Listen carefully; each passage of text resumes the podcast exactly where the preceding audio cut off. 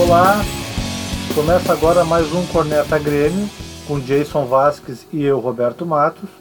Juntos nós vamos debater tudo sobre o Grêmio, performance, estatísticas, esquemas táticos, escalações, enfim, tudo que é possível sobre Grêmio. Tudo bem, Jason? Tudo bem, tudo bem, Roberto. E hoje um pouco mais aliviado, né? Um pouco mais Mas... aliviado, esperançoso, esperançoso, diria. Sim, hoje tivemos Bahia e Grêmio, né? Uh, o Grêmio, vou dar as escalações aqui que eu acho que é um bom início para começar a debater, tá, Jason? Certo. O Grêmio foi com Vanderlei, Cortez, David Braz, Kahneman estava suspenso, Paulo Miranda, uh, Jeromel também suspenso, né? Orejuela, Matheus Henrique, Mendes, Everton, Isaac e Alisson e Diego Souza. Tá? Entrou no decorrer da partida o Gui Azevedo, o Rodrigues, zagueiro, o Rildo e o Luiz Fernando e no finalzinho Lucas Silva. Diz uma coisa disso, qual foi a impressão que tu teve dessa partida de hoje? Bom, a partida de hoje, é, o time teve uma posse de bola, do meu ponto de vista, mais ofensiva, que foi bom, não foi aquela posse de bola, é, quase uma posse de bola falsa, né? É ficar tocando a bola de lado sem objetividade, né? Sem avançar. E hoje não, né? Então, o primeiro tempo foi, do Grêmio foi muito bom. É, e também individualmente o time melhorou. Então, os atletas que erraram, erravam alguns passes curtos, por exemplo, no, no, nos jogos anteriores, nesse jogo acertou. Nesse jogo teve triangulação, nesse jogo teve jogada ensaiada. Então, alguns pontos positivos, né? E aí vale a reflexão, por que será essa oscilação no desempenho do Grêmio, né? É lógico, considerando o contexto né, da pandemia, da parada e tudo mais. Né, isso já já já está intrínseco aí no, no, no, pensamento, né? Então assim, mas igual alguns times mostram uma evolução, né? Evolução física e evolução tática, né? É, alguns times começaram a crescer e o Grêmio no momento começou a, a cair o ritmo, né? A cair o nível, né? Então, o questionamento que fica é justamente esse: por que oscilação? Né? Será que é acomodação? Será que daqui a pouco é um processo de renovação dos jogadores? É, é, é um processo de confiança também, né? Dos jogadores ganharem um pouco mais de confiança uh, e, e, aí tudo conspirar, enfim. O Renato também, que muitas vezes a grande parte da torcida discute a, perma, a, a permanência, né? Que ao meu ver eu sou fã do Renato, né? E só que eu vejo pouco repertório durante os jogos, né? Até confesso que ultimamente tenho percebido um pouco menos aquela situação de, bom, tá perdendo o jogo, começa a tirar jogadores de outras posições e empilhar atacante, fica um amontoado de jogador sem posicionamento definido, enfim, isso em alguns momentos já ocorreu, né? Então é, é essa dúvida que fica, né?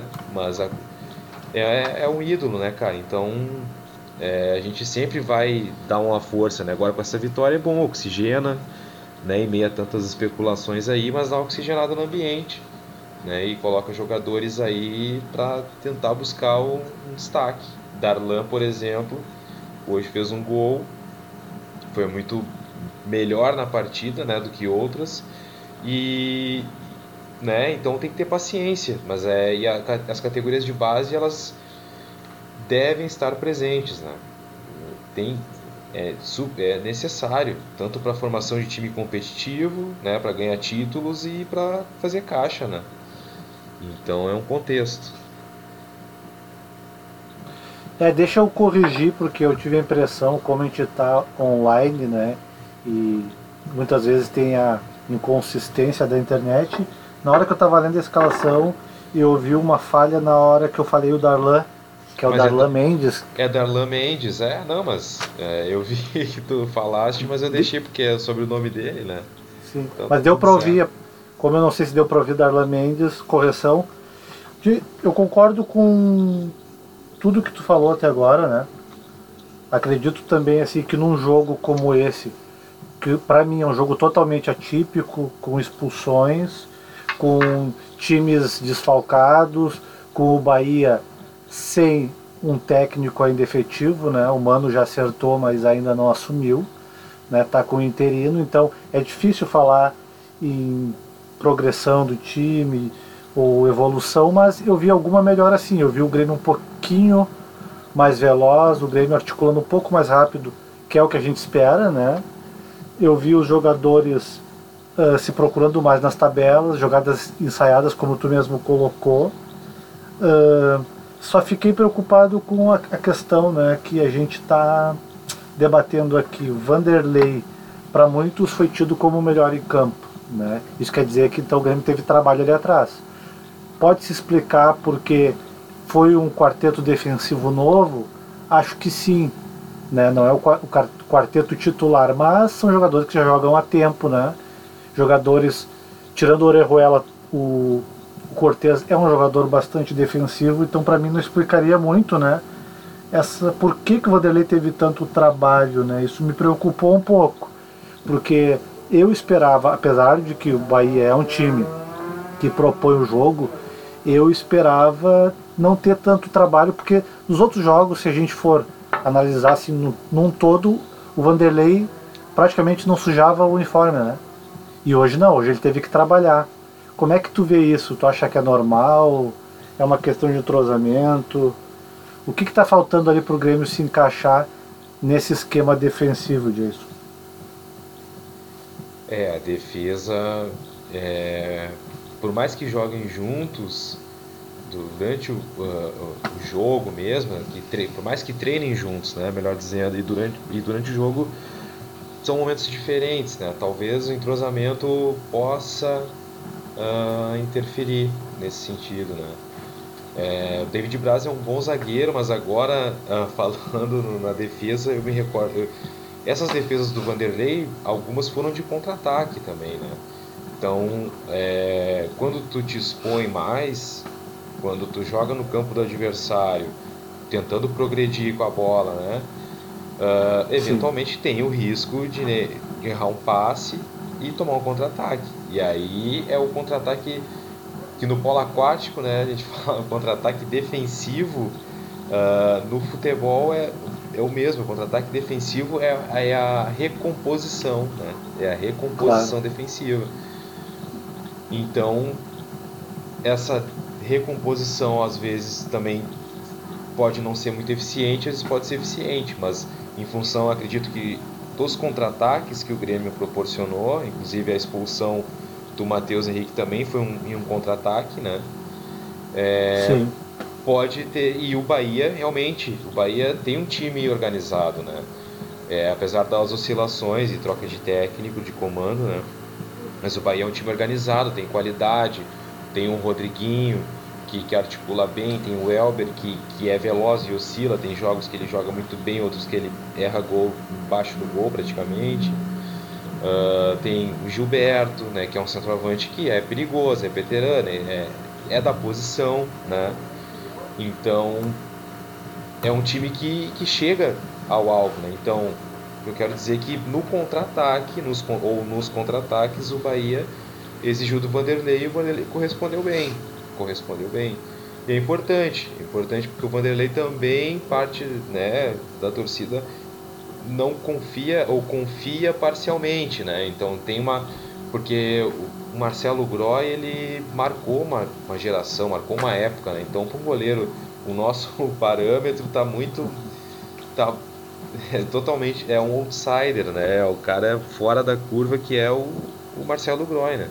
O goleiro que ele se transformou, que é aquele goleiro que tu confiava tranquilamente, né? E diferente, então acho que também é um processo, né? Do Vanderlei jogar mais com a camiseta do Grêmio, né? E, e, e alguns Sim. jogos importantes ele poder atuar de uma forma bem significativa ali, né?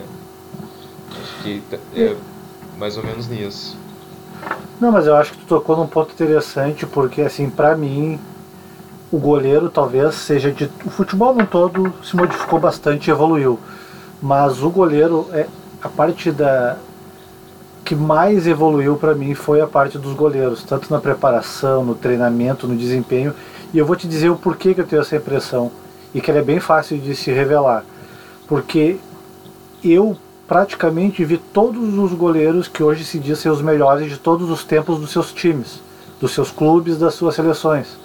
Né? Se fala do Neuer como o melhor de todos os tempos da seleção, se fala do, do Marcos do Palmeiras como o melhor de todos os tempos, Rogério Ceni no São Paulo é o melhor de todos os tempos. Uh, aqui no Grêmio a gente tem algumas discussões, né? Mas vamos lá, Darley deve ter sido o melhor de todos os tempos no Grêmio. Uh, Atlético Mineiro, né? Vitor. Ontem os comentaristas diziam na hora do jogo, talvez o goleiro e provavelmente o goleiro, o melhor goleiro de todos os tempos, ou seja, é uma coisa nova que a gente está acompanhando. E para mim é bem visível dos jogos que eu me lembro de ver dos anos 90, até nos 2000 para cá, a diferença é muito grande. Bolas que os goleiros antes não buscavam, agora eles já estão buscando, né? Vamos lembrar daquela defesa até antiga do Rogério Ceni lá no Mundial, que foi no ângulo, né? E Rogério Ceni busca aquela bola muito difícil que no passado provavelmente um goleiro não buscaria, né? E outro fator que eu acho que aí talvez seja uma questão que no Brasil tudo é mais lento, né? Inclusive essa evolução dos goleiros. Um exemplo é que o Vanderlei veio para o Grêmio porque perde espaço no Santos com o São Paulo porque não jogava com os pés. E aí ele vem para o Grêmio, talvez tenha essa discussão, porque ele realmente, nessa questão, ele ainda não é um goleiro 100% moderno, né? Precisa ainda melhorar bastante coisa, mas na parte, quando ele é exigido de defesa, nesta volta, para mim, ele é um dos melhores goleiros. Porque a gente viu o Everton falhar no Palmeiras, no momento importante de um clássico.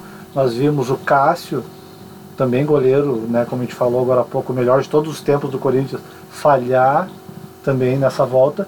E até agora eu não me lembro, olha, do Vanderlei ter falhado. Então para mim isso é uma grande coisa, né? Porque quando a gente começa a ver numa volta de pandemia atípica, tanto tempo parado, um goleiro que não falha, eu já fiquei um pouco mais contente de ver ele, né? nos representando. Jason, Sim. o que, que, tu acha? Uh, vou falando das estatísticas aqui do jogo, porque eu acho que isso ilustra bem tudo que a gente já tem falado sobre o jogo, né? Então Sim. foi o jogo 2 a 0 para o Grêmio, né? Lá na Bahia. Uh, chutes totais: Bahia 17, Grêmio 18, foi bem equilibrado, o Grêmio teve um a mais. Chutes no gol: 6 do Bahia e 6 do Grêmio. Então foi um empate em chutes no gol. Posse de bola 51 do Bahia, 49 do Grêmio, outro equilíbrio. Passes 4-7-1 do Bahia, 4-7-6 do Grêmio, de novo, uma diferença só de 5 passes em todo o jogo, impressionante. Precisão de passe 91% do Bahia, 87% do Grêmio. E aí o Grêmio ficou mais tempo com o jogador a menos, talvez se explique por isso. Faltas o Bahia fez mais faltas, fez 12 e o Grêmio fez 9. Cartões amarelo, o Bahia teve 1, o Grêmio teve 2. Cartões vermelhos, 1 a 1. Impedimentos, o Bahia teve 1, o Grêmio teve 2. E escanteios, 8 para o Bahia. Então, mais uma vez, o Grêmio sofreu com bastante escanteio, muita bola na área. E o Grêmio só teve 4 escanteios. Então, assim, a estatística às vezes parece que não mostra muito o que foi o jogo, né? O que, que tu acha? Foi mais ou menos o que tu viu da partida? Esse equilíbrio? É, uh, um pouco sim, foi um jogo equilibrado, mas o, o jogo do Bahia foi um jogo muito de contra-ataque, né? O Grêmio jogou muito no campo do Bahia, então o Grêmio uh, jogou no campo do Bahia e chegou, né? Finalizou, te, teve chances, né? Fez dois gols e o Bahia também teve chances de marcar, né?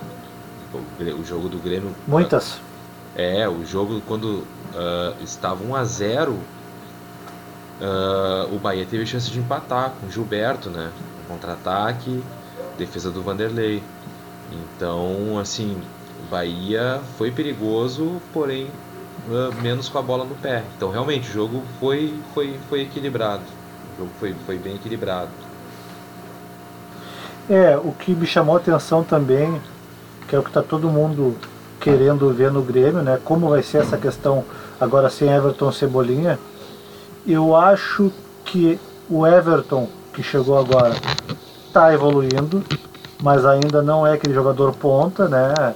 Aquele ponta agudo que às vezes entra pelo meio, mas faz muita jogada de fundo, né? O que facilita uh, as articulações gerais, né? Principalmente para o Grêmio, que na outra extrema tem o Alisson como um jogador que costuma entrar mais por dentro, né? E hoje ficou bem visível isso. Como ele tendo um lateral como o Orejuela, o Orejuela faz a ponta e ele fazendo essa parte de, de por dentro ali, como isso ajuda, como isso enriquece o Grêmio, né? A dificuldade que o Grêmio tinha antes com os outros laterais, que eram laterais que ficavam mais, e aí o Grêmio ficava só com o Alisson tentando por dentro, às vezes tentando improvisar por fora, que não é muito dele, mas acabava que não, não trazia muito perigo, é facilmente marcável, né? Ontem, inclusive, eu vi um comentário a respeito disso muito interessante do Murici, Murici que foi técnico, então ele sabe muito bem, né? Que ele dizendo que essa é uma das maiores armas dos times hoje, né? Porque se tu tiver três atacantes, dois pontos e um centroavante no meio, aquela linha de quatro defensiva marca fácil. Então é importante essa mobilidade. E quando ele falava do caso do Flamengo, né? Do, dos jogadores do ataque que se mobilizam às vezes para ponta, às vezes pelo meio, às vezes por dentro. Tu tem a Rascaeta, às vezes caindo pelo meio, às vezes por dentro, Everton Ribeiro, às vezes pela ponta, às vezes pelo meio, e, e os atacantes abrindo para eles entrar, ou e vice-versa, né? Como é importante isso para poder quebrar essa linha de quatro jogadores, que é uma dificuldade que eu tenho visto no Grêmio, né? O Grêmio ele vai tentando atacar com aqueles blocos de três. Se o Orejuela não está num dia inspirado para ultrapassar, não acontece muita coisa, porque é três contra quatro. Se o, no, no lado esquerdo, né, a gente sabe que o nosso lateral esquerdo, seja qual for que tiver, mas principalmente o Cortez, ele não vai muito à linha de fundo, né? Quando estava o Everton, dizia-se que isso já era pensado, porque o Everton é um cara que é muito agudo, muito para frente, mas na fase defensiva eu vi o Everton voltar sempre muito para ajudar, então não sei até que onde, até que ponto isso se, se aplica. O Everton que chegou também, tô vendo ele voltar muito para ajudar o Cortez ali, isso também me preocupa, né? Se o Cortez vai ficar, então ele fica e alguém tem que subir para dar essa fase ofensiva pro Grêmio e segurar os marcadores lá, né? Então tem essas questões que o Grêmio tem que ajustar. O que, que para mim foi positivo? O Luiz Fernando. O Luiz Fernando na ponta hoje funcionou muito bem. Gostei de ver ele. Foi para mim a melhor entrada que ele já teve no Grêmio. Ele entrou e em questão de dois minutos ele deu dois chutes a gol. E numa, no mesmo lance ele deu dois chutes. Então no final foram três chutes. Dois ataques, três chutes a gol com minutos em campo. Teve uma arrancada de contra-ataque, que ele fez muito bem. Ele, ele, saiu atrás do zagueiro e venceu o zagueiro do meio-campo. O zagueiro não conseguiu segurar ele. Para não ser expulso, o zagueiro tentou dar uma puxada nele, mas não puxou muito forte. Ele foi para a cara do gol, a primeira jogada dele, chutou e o goleiro defendeu e ela quase entrou ainda. Foi escanteio, linha de fundo, né? Então quer dizer, o Grêmio não quer dizer que vai ficar na mão de PP só e do Everton. Tem mais esse jogador que é bom. Pode ser uma surpresa aí né?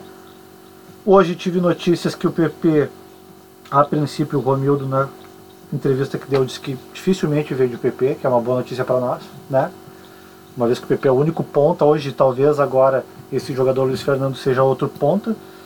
E que ele disse que só se for uma proposta muito boa, porque ele, como ele mesmo disse, é verdade, né? Eu não posso segurar sonho de jogador nenhum. Se vier uma proposta muito boa e o PP quiser ir e precisar ir, ele vai. Mas a princípio essa proposta que veio não é melhor, então não vamos não vamos se desfazer do PP, até porque a gente já vendeu o Everton, não precisa fazer mais venda nenhuma, segundo ele, esse ano. Que eu acho que é uma, já é uma boa notícia, né, para o Grêmio. O que, que tu achou do Darlan hoje, Jason? Uh, Darlan, eu vejo ele como um jogador em formação, né? É, não sei qual é a idade exata do Darlan, mas ele é um jogador canhoto, né? Bom de bola, é habilidoso, tem um passe curto bom, tem um passe longo bom também, uh, chuta bem a gol hoje, né? Foi prova disso, ele pegou uma bola muito bem de primeira, né? É, deitou o corpo certinho, peito do pé na bola, um golaço. É, ele é habilidoso, né? Ele tem, só que ele, eu vejo que alguns erros de passes, assim, assim como o Matheus Henrique comete esse, esses erros é, por vezes, né? é aquele passe arriscado demais, entendeu? Às vezes o passe tentar fazer o mais difícil, né? Um, a, achar um passe numa linha que está mais apertada e não fazer o, né? Uh, o mais simples, né? Acertar, achar um passe mais curto de repente, né? E se movimentar, né? Passar e se movimentar, passar e se movimentar e assim vai. Então às vezes falta um pouco isso, mas assim é um jogador de muito potencial, tanto que é, o que eu ainda perco meu tempo acompanhando especulações na internet ainda, né, de, de canais, até posso, vamos dar os créditos aí, o César Cidade Dias, entre outros aí, e das notícias do Grêmio de contratações, e esse Wellington Martins eu não vejo por que contratar esse jogador, né, por exemplo eu prefiro dar oportunidade para o Darlan, por exemplo, que é da base. Né? Tem outros volantes também da base, aquele time de transição do Campeonato Gaúcho, muitos jogadores bons. Né? Eu acho que nesse sentido é uma contratação que não sei se valeria a pena. Né? Não sei se valeria a pena. O Lucas Silva acho que é um momento, daqui a pouco vai ter um momento que ele vai voltar ao bom futebol, porque ele joga melhor. Né? Ele agora realmente ele está muito lento, está muito passe de lado né? Então mudou um pouco, né? Acho que faz parte, né? Oscilação no desempenho individual, acho que esse é o grande desafio, né? Manter um, um alto padrão de, né, de desempenho. Então eu vejo que o Darlan é um grande jogador, um grande jogador e o Grêmio tem que dar oportunidade para o volante da base. Foi assim com o Wallace, né? Que tá, foi muito importante. Foi assim com o Arthur, né? E agora com o Matheus. O Matheus também joga muito bem, né? Ele vem de algumas oscilações também de desempenho que desempenhos abaixo do que ele pode apresentar. Tanto que jogos pela seleção de base, ele é o capitão do time, ele e ele ataca, ele defende, então tem muito potencial, é. Eu acho assim, se for para contratar, tem que ser jogador que vai resolver.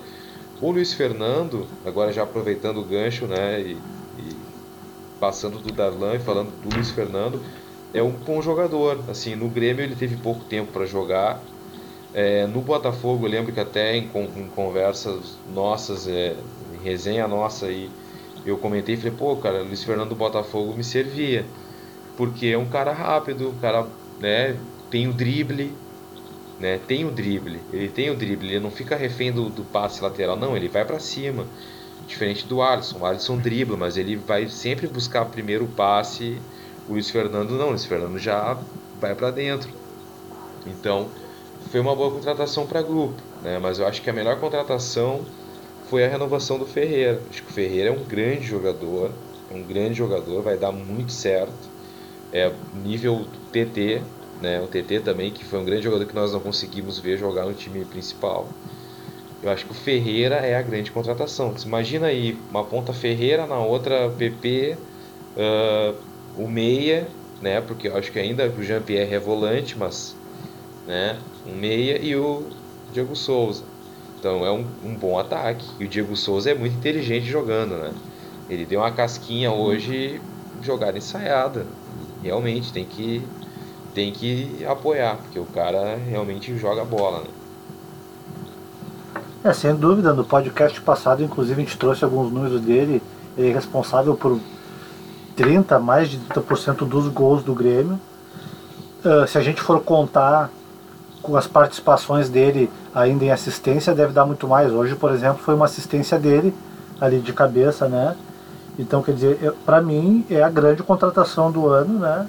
Tá suprindo bastante essa falta que o Everton tá fazendo e que já era esperado, né? Isso era uma coisa que a gente conversava muito, né, Jason, dessa preocupação de até quando o Everton é o jogador que está segurando a barra do Grêmio. E ainda tem essa preocupação. Porque o Everton, infelizmente, por algum motivo, na minha visão, ele é muito subestimado. Porque o Everton, na história do Grêmio, por exemplo, ele é o segundo jogador a fazer gol em mundiais. Só ele e o Renato fizeram gol em mundial pelo Grêmio. O Everton entrou na seleção com uma barra pesadíssima no lugar do Neymar e segurou a onda. E para mim e para todo mundo, acho que foi o melhor jogador daquela Copa América onde o Brasil foi campeão depois de muito tempo de não ser campeão de nada. Né? Então, quer dizer, o Everton uh, mandou muito bem. Aproveitando o teu gancho, né, Tava pesquisando aqui, Darlan tem 22 anos. 22 anos. Novo. E eu acho que tanto o Darlan como o Matheus, eles sofrem do mesmo problema. Que a gente sabe que hoje em dia, diferente do passado, os jogadores uh, trazem muitas coisas de fora, que é um problema para o técnico que tem que fazer essa gestão. Então eu acredito que tanto o Darlan como o Matheus Henrique sofrem dessa questão de querer fazer algo diferente para ser igual ao Arthur.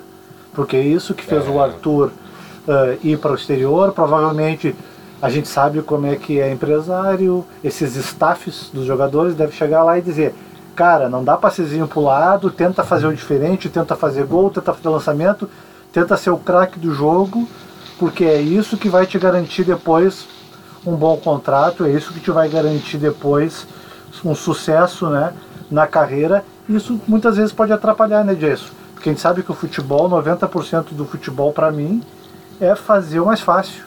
E às vezes o mais fácil é o mais bonito, né? Uma jogada de pé em pé que chega no gol, né, bem articulada, que é o mais fácil, pode dar um resultado muito melhor. E é isso que eles deveriam ouvir, né? Tenta tocar mais na bola, tenta jogar mais perto das linhas e não tenta fazer algo diferente, tenta ser o melhor do campo todo jogo. Isso só dá pressão e só atrapalha, né? O Grêmio que é uma fábrica de jogadores daquela posição, Wallace, Arthur, Darlan, Matheus, e para mim aí mérito da presença do Maicon ali. Não é à toa que quando tem jogadores, e esse é um investimento talvez intangível, né? O quanto é importante ter hoje o Diego Souza como centroavante para inspirar aquela gurizada da base que vai ver ele jogar, que vai se inspirar nele, que vai aprender vendo com ele conversando com ele. O quanto que é importante ter o Michael, o quanto que é importante ter o Jeromel e Kahneman para médio e longo prazo nessa formação de jogador. Isso pouco se fala. Às vezes vale a pena tu ter esses jogadores né, que te oneram um pouco mais ali na questão de salário e investimento, mas esse retorno, por exemplo, pouco é falado, né? Porque não pode ser uma coincidência depois que chegou o Michael, a gente ter tido tantos volantes e tantos meias de ligação, uh, como, quer, como chamam aí, vários nomes diferentes, né? De qualidade e se destacando, né? Em todos esses anos do Grêmio. E tanto é que temos o Tassiano saindo do Grêmio a princípio, né? Tá bem encaminhada a ida dele para o Santos. O que, que tu acha disso? Tava difícil mesmo de encaixar o Tassiano ali? Pois é, Roberto, o Tassiano ele teve algumas oportunidades aí ano passado, até em alguns bons momentos. Ele, na verdade, a posição de origem dele é meio atacante, ele é o 10, né? A posição dele original é o, pelo menos que ele se destacou no Boa Vista. E no Grêmio ele muitas vezes jogou de volante, primeiro volante, segundo volante, ponta, meio-campista, ponta até como falso 9, provavelmente. E então, né, ele teve as oportunidades e às vezes é bom mudar os ares, assim, né? Lógico, ele é um jogador importante, é um jogador importante, mas eu vejo muito o lado dele, né, também, né, é, querendo jogar e, e, ele não conseguiu se firmar, né? Não conseguiu se firmar, assim como o Marinho, que está muito bem no Santos e no Grêmio não conseguiu, não conseguiu. Tassiano da mesma forma. É, embora o Grêmio agora precise ainda mais é, de um meio-campista, né? Ou investir pesado na formação e ter paciência nesse processo de formação aí. E eu não entendo algumas coisas também que eu não entendo no futebol, né, cara? Que, que é incrível que. Eu não entendo, tem um volante da base do Grêmio, que é o Vitor Bobsin, que todo mundo fala, que é um volante, que é canhoto, que, que joga, defende bem, que ataca bem, tem habilidade. E eu não entendo porque ele não teve nenhuma chance ainda, né? nem, nem no banco de reservas, né? daqui a pouco entrar ali 5 minutinhos, né? 10 minutinhos. Porque eu não entendo aí, é, é que, isso que é o que é a parte ruim do futebol, né? É a parte que é, que é a, a padrinhagem, o empresário, é, né, as finanças, né, o dinheiro, né, cara? Isso aí que, que, que é, o, é lado ruim do futebol, porque por muitas vezes um, não estou afirmando que, que seja esse o motivo do Vitor Bobson ter oportunidade, porque eu não estou no dia a dia do clube, né? Seria muito leviano da minha parte falar né, algo a respeito, mas é mais realmente uma, uma curiosidade e uma lamentação como torcedor de de repente um volante que sempre se ouviu falar muito bem não ter oportunidade nem no Campeonato Gaúcho. E daqui a pouco ele está saindo aí, indo para outro clube e se destacando. Né? Então por que isso? Né? Eu acho que esse olhar para a base uh, e, e olhar para o jogador e, e ver apenas o jogador e não todo o contexto. Entendo que algumas questões comerciais são importantes. Tu tens um jogador o, como foi o Ferreira agora, estava se destacando realmente, tem que renovar o contrato também, o clube tem que se preservar, né? Mas tentar olhar com, com os olhos realmente de avaliar o desempenho melhor, entendeu? Eu acho que aí é um ponto importante. E aí sim o Grêmio teria poderia ter grandes jogadores e no meio campo que é onde a gente tem discutido que o Maicon ele já tá ficando mais veterano. E realmente, é, falta, falta, pelo menos hoje até pensamos aí, eu tenho uma ideia de daqui a pouco puxar o Robinho para volante. Né, o Robinho com o Matheus Henrique, daqui a pouco é uma, é uma alternativa, uma situação do jogo. Mas sem dúvidas, um, eu acho que o meio campo é uma, uma posição importante. É, e até aproveitando, né, esse tua fala aí sobre o meio-campo, né, com a saída do Tassiano, provável saída do Tassiano, sabe como é que começa, tudo começa a ventilar e as pessoas começam a querer encaixar as peças. Já se está discutindo a questão do contrato do Juliano tá acabando lá fora. Talvez o Grêmio esteja dispensando alguém do meio campo porque quer trazer o Juliano, que também é um cara que pode jogar de volante, pode jogar na ponta, pode jogar na meia, enfim, mesmo no Grêmio já fez todas essas funções, né? Então já começa a se falar do Juliano no Grêmio, isso eu vou querer que depois a gente debata um pouco, será que encaixa, será que não encaixa, se vier é uma boa, não é. Uh, voltar um pouquinho lá no que tu falou sobre o Ferreira, eu acho que assim, ó, o azar do Palmeiras e do jogador do Palmeiras, acho que foi a grande sorte do Grêmio, porque eu estava preocupado. Eu acho que no podcast passado a gente falou sobre isso com tanto jogador que o Grêmio precisa, por que, que o Grêmio está insistindo no Diogo Barbosa, né? E para piorar ainda, que eu acho que foi uma coisa que a gente não tocou, não teve tempo de tocar, trocar o Diogo Barbosa pelo Ferreira, né? É uma coisa que para mim não, não cabe nem se assim, discutir, porque é uma posição que o Grêmio está carente, né? O, a, as laterais ali do ataque, as, os pontas, né? Não é uma posição que eu vejo o Grêmio tão mal as laterais. O Grêmio está bem de lateral e na pior hipótese, né? Pode até trazer alguém da base, como já tem vindo gente boa da base lateral, né? Tu vai trazer um cara que já não está tão bem no Palmeiras para cá, mandar um ponta, que é algo raro hoje, um ponta esquerda com a qualidade do Ferreira. Isso me preocupou bastante. Então, que bom. Pena que o jogador se machucou, né? Rompeu, se eu não me engano, o ligamento cruzado lateral do Palmeiras. E aí, como o Palmeiras ia ficar só com o lateral hoje, que hoje é o Vina, né? O, o Isso. O que tem é sido mais relacionado. E ficaria sem, um, ficaria sem um reserva, o Diogo Barbosa vai acabar ficando por causa disso. E isso foi o que forçou o Grêmio e o Ferreirinha a se acertar. Porque o Ferreirinha queria ir, né? O Grêmio, pelo jeito, também não estava muito afim de permanecer com ele, aceitando inclusive o jogo Barbosa para poder desenrolar isso. Eu, eu não estava gostando dessa ideia. Que bom que foi por outro caminho, espero que dê certo. Juliano, Jason, o que, que tu acha? Encaixa, não encaixa? É um grande jogador, é um grande jogador, mas uh, eu vi uma notícia hoje, acho que também no, canal do César Cidade Dias no YouTube, uh, ele disse que o Juliano, ele teve contato com o empresário do, do Juliano e e o Juliano, na verdade, terminou a temporada, né? Não que ele esteja livre, ele vai ficar livre mais adiante, se eu não me engano. Uh, então, e o Palmeiras é um clube que sondou o Juliano para saber a situação, né?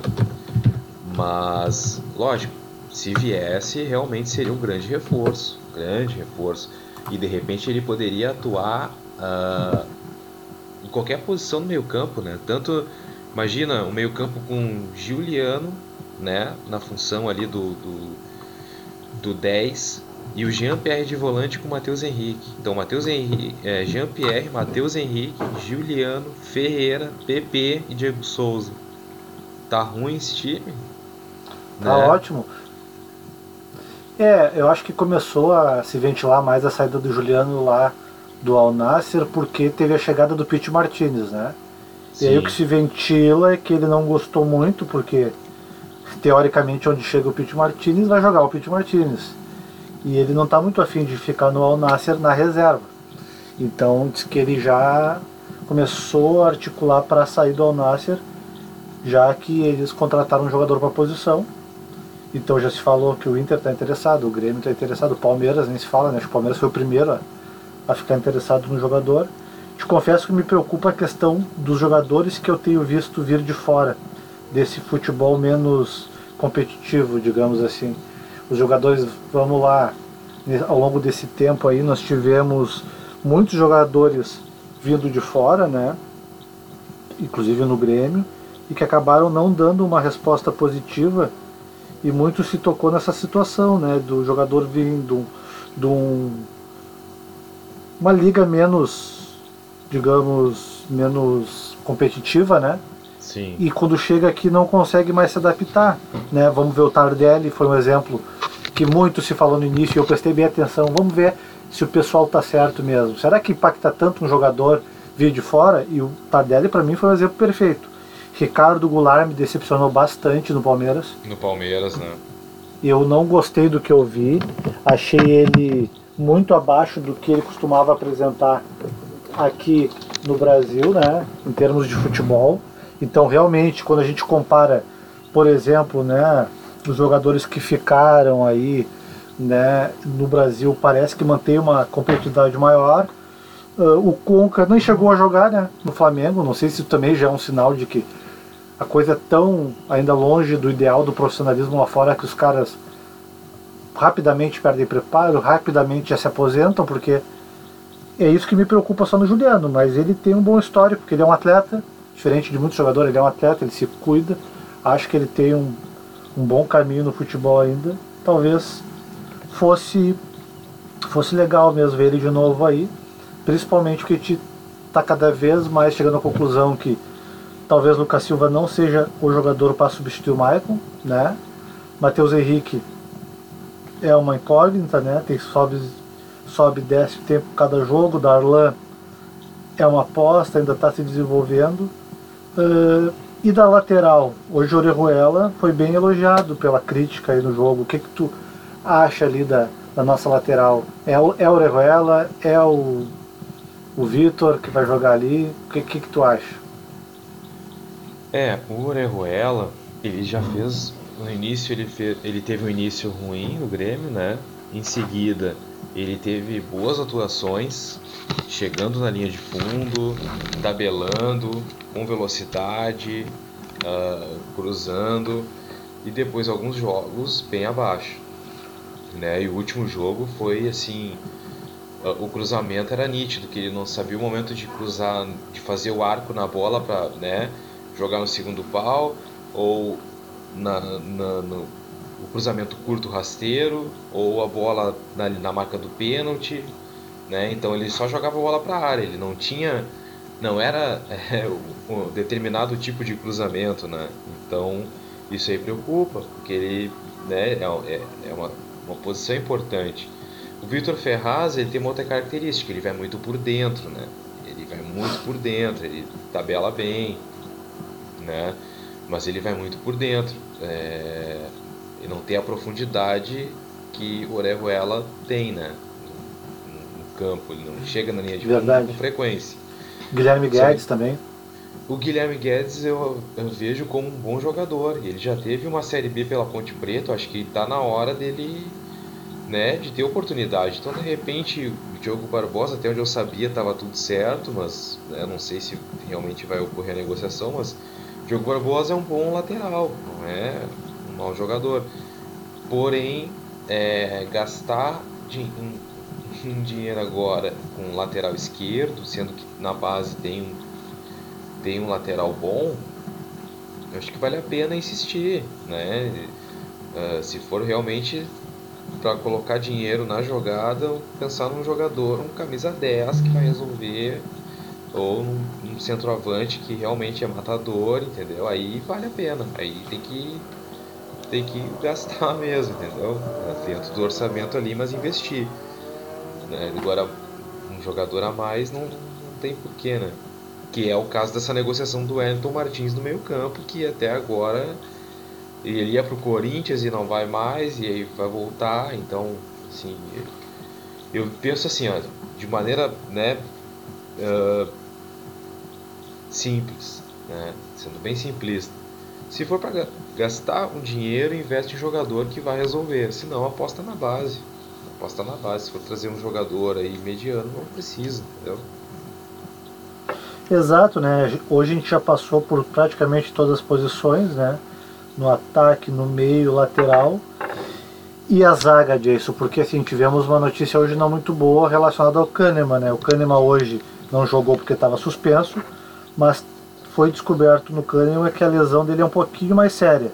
Ele já certamente não jogará o próximo jogo do Brasileiro e ele é dúvida para Libertadores. Temos zagueiros ali reserva, reposição à altura para Libertadores como é que tu vê isso aí? E quem tu acha que tem que jogar no lugar do Kahneman? Pois é, boa pergunta, cara. Difícil, difícil mesmo, porque o Kahneman é um grande jogador, né? E com certeza faz, faz, faz, faz falta, né? Ele tem uma combinação importante ali com o Jeromel. Mas tem o David Braz e tem o Paulo Miranda. Paulo Miranda é, é um bom zagueiro. E o de repente colocaria o Paulo Miranda, mas hum. acredito que o Renato vai colocar o David Braz. Hoje é. colocou o David Braz mais na esquerda e o Paulo Miranda na direita, porque o Paulo Miranda costuma jogar ali na direita e às vezes faz até lateral, né? Já fez pelo Grêmio, não fez muito bem, que foi naquele 5 a 0 do Flamengo, se eu não me engano. Sim. E, então o David Braz, que eu acho que joga tanto na direita como na esquerda, mas tem jogado mais ali na do Kahneman quando o Kahneman não tá. E aí eu te pergunto, sendo o David Braz, eu fico um pouco mais tranquilo, mas o que, que tu acha? É isso mesmo? É, é o que tem, né? É o que tem. Eu acredito que daqui a pouco também seria interessante dar oportunidade de ouvir falar no zagueiro da base, o Juan. Que hum. já ouvi falar muito bem dele, assisti alguns jogos da Copa São Paulo, aqui na PUC teve algum torneio que eu não me recordo qual, mas que ele jogou muito bem. Uh, e, e vejo que é uma chance aí, mas contratar um zagueiro, acho que não sei se é tão necessário, né, nas prioridades, né? Acho que seria bom, mas acredito que tem que ver o que tem em casa e vamos pro jogo, né? Vamos pro jogo. David é, Braz tem alguns bom. lampejos, tem alguns lampejos. Por vezes ele joga bem, e por vezes ele, hoje, por exemplo, acredito que tenha ter sido ele, um contra-ataque que ele deu pro Bahia no primeiro tempo. Ele deu um passe, ou foi no segundo tempo, ele deu um passe e foi um contra-ataque, né? Bahia veio, veio para dentro e acho que foi aquela oportunidade em que o Vanderlei fez uma defesa. Não me recordo qual foi o jogador, mas deu contra-ataque, né? Contra-ataque importante pro, pro Bahia num erro de passe, né? Então, é aquilo é, pode jogar muito bem, ele tem qualidade técnica, mas às vezes oscila, né? Nos momentos do jogo. É, ele é um jogador que ele costuma arriscar bastante, né? Hoje o Grêmio estava com um, jogo, um jogador a menos e ele, em algum momento do jogo ali, ele estava na intermediária de ataque, né? Ele mesmo sendo zagueiro, ele estava ali naquela posição central onde fica o, o meia de ataque, tentando articular jogo e eu fiquei bastante preocupado. Inclusive, isso é um ponto que eu acho que é tão discutido, mas que sempre tem essa discussão, né? Joga eh, técnicos mais arrojados, técnicos mais pragmáticos, né? E o Renato que parece que fica nesse limbo. Hoje eu te confesso que depois do que eu vi ontem, o, por exemplo, no jogo Santos e Atlético Mineiro, e que o São Paulo me pareceu não querer abrir mão do esquema de jogo dele e que não deu muito certo, né? Porque com um jogador a menos, tu querer jogar com as linhas uhum. adiantadas, né? É muito arriscado, ainda mais contra o Santos que seria ofensivo. Hoje eu já vi o Renato, logo depois da expulsão do Matheus Henrique, que eu achei um pouco precipitada, mas a gente sabe que faz parte, né? Às vezes a decisão do momento ali é muito rápida. Ele rapidamente alterou o time e já se tornou aquele técnico mais pragmático, né? Opa, tô ganhando o jogo, não vou me arriscar, né? Mas em contrapartida eu vi o time, como eu te falei, querendo mais. Eu vi o, o, o zagueiro no meio campo querendo articular, mesmo com o jogador a menos, né? Acho que não é uma partida para muitas análises, né? Uma partida bem atípica, né? O Bahia não vem bem, com técnico interino. O Grêmio também não vem numa fase muito boa, com muitos empates e essas últimas derrotas, né? Mas me chamou a atenção, até voltando um pouco na questão do lateral, que tu comentou, né? Do, dos erros do, do nosso lateral diretor Erroelo no último jogo, em momentos que tinha que cruzar. Hoje me chamou a atenção o Cortez. Teve uma jogada no segundo tempo que o Cortez estava dentro da área, ali na lateral, e ele tinha duas opções. Ou ele passava no primeiro pau rasteira, que é o que ele costuma fazer, ou ele tentava a jogada, isso com, olha, 15, 20 centímetros ainda até a linha de fundo, ele preferiu ir à linha de fundo para tentar dar uma cavada por cima do goleiro, não deu certo. Mas se passa a bola ali, eu acho que quem vinha ali era o Alisson, se não me engano, ia fazer o gol de cabeça. Então me parece que essas críticas estão chegando neles e às vezes até pode atrapalhar, porque talvez naquele momento fosse melhor ele ser o jogador que ele costuma ser, que é do primeiro passe no primeiro pau e não tentar o cruzamento, entende? Então eu vi muitas mudanças assim já fazendo uma, uma apanhado geral do jogo de hoje. Eu vi os jogadores me parecendo mais preocupados com tocar mais a bola do jeito que tocava antes, com um pouco mais de velocidade. E o Renato fez as alterações para isso, botou o Darlan e o, e o Matheus Henrique. Eu acho que isso por si só já deixa mais rápido o time. Vi os laterais preocupados em dar uma resposta melhor, tanto Orejuela, né, quanto uh, pelo outro lado o Cortez também tentando dar essa resposta melhor, fazendo mais ultrapassagens, tentando jogar. E, e até um momento que não precisava tanto, né? Porque era um momento que a gente tinha o Everton em campo e tinha o Luiz esse Henrique, Luiz Fernando em campo também e ele tentando fazer ultrapassagem, tentando jogar, nesse caso até por dentro, né? Então tomara que isso persista e que a gente possa ver o Grêmio que a gente está acostumado a ver, né? O que, que tu acha, assim, fazendo um apanhado geral da partida? É isso aí, Roberto. É, foi, deu esperança, né? Foi, deu esperança para todos nós aí, torcedores, é, de que o Grêmio não esqueceu de como jogar aquele futebol com posse de bola ofensiva, né, com posse de bola ofensiva, indo para frente, indo para dentro do adversário e recompondo também com qualidade, né? E deu esperanças. É, se o Grêmio jogar sempre assim, nessa pegada, com certeza tem chances de ser campeão. Tem chance de ser campeão. Acho que o Romildo foi muito importante, deu para ver que a gente tem um presidente atuante que está inteirado de tudo que está acontecendo, realmente com a situação com o Renato, assim, lidar com o Renato é complicado, porque o cara é o maior ídolo do clube e de fato é. O cara é multicampeão como, como jogador e como, como técnico no Grêmio. Então realmente é o nosso ídolo, né, cara? Então imagina, e, e o que a gente percebe é, é o comando do futebol, né? Então acima do Renato, nós torcedores vemos só o Romildo Bolzan Júnior, é quem a gente vê né, quem nós vemos. Então, é, foi importante, importante ele estar atuante. Eu gostei da coletiva dele ontem, então fiquei confiante porque a gente já já vimos algumas vezes o Grêmio se perder nesse caminho aí, né, de é, euforia pós-título e aí uh, começam a, as contratações, né, sem fundamento, sem muito equilíbrio deixa de apostar na base, e aí aquele processo todo que nós já conhecemos. Mas seguindo esse caminho, da maneira que, né, que se, desenha, se desenha desde 2016 para 2017 ali, tá excelente, tá excelente. E muita esperança que o Grêmio possa fazer um bom campeonato brasileiro, embora eu tenha para mim que o foco é sempre, a prioridade são sempre as Copas, né? Libertadores, Sim.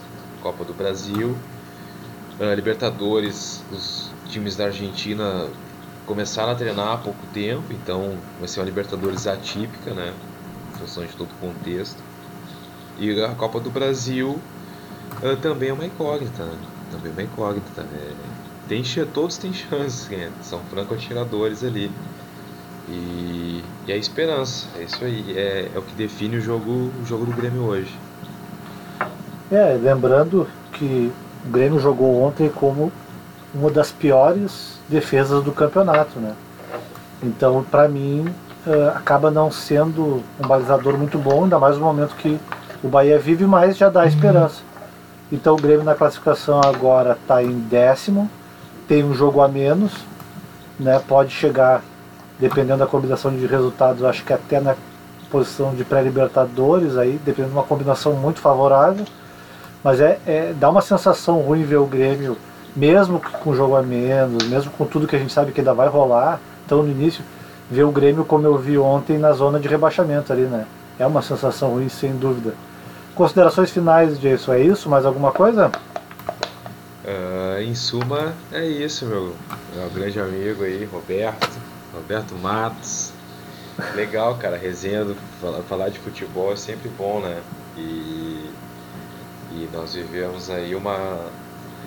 É, a infância ali tentando, né? Como grande parte da, da gurizada no Brasil, né? Querendo ser jogador. E, e é o nosso Grêmio, né? Eu vejo hoje como, como esperança, né, cara? Porque tem futebol, tem futebol, dá para jogar para frente, dá para jogar com posse de bola, é, apostar na base. Então, vamos lá. É, próximo jogo aí, mais três pontos. Tomara. Jason, brigadão de novo. Até a próxima com o Corneta Grêmio. Valeu, Roberto. Grande abraço. Abração. E para quem quer falar com a gente, manda um e-mail para cornetagrêmio@gmail.com. Se tem alguma dúvida, se concordou com o que a gente falou ou se não concordou, não importa, manda lá.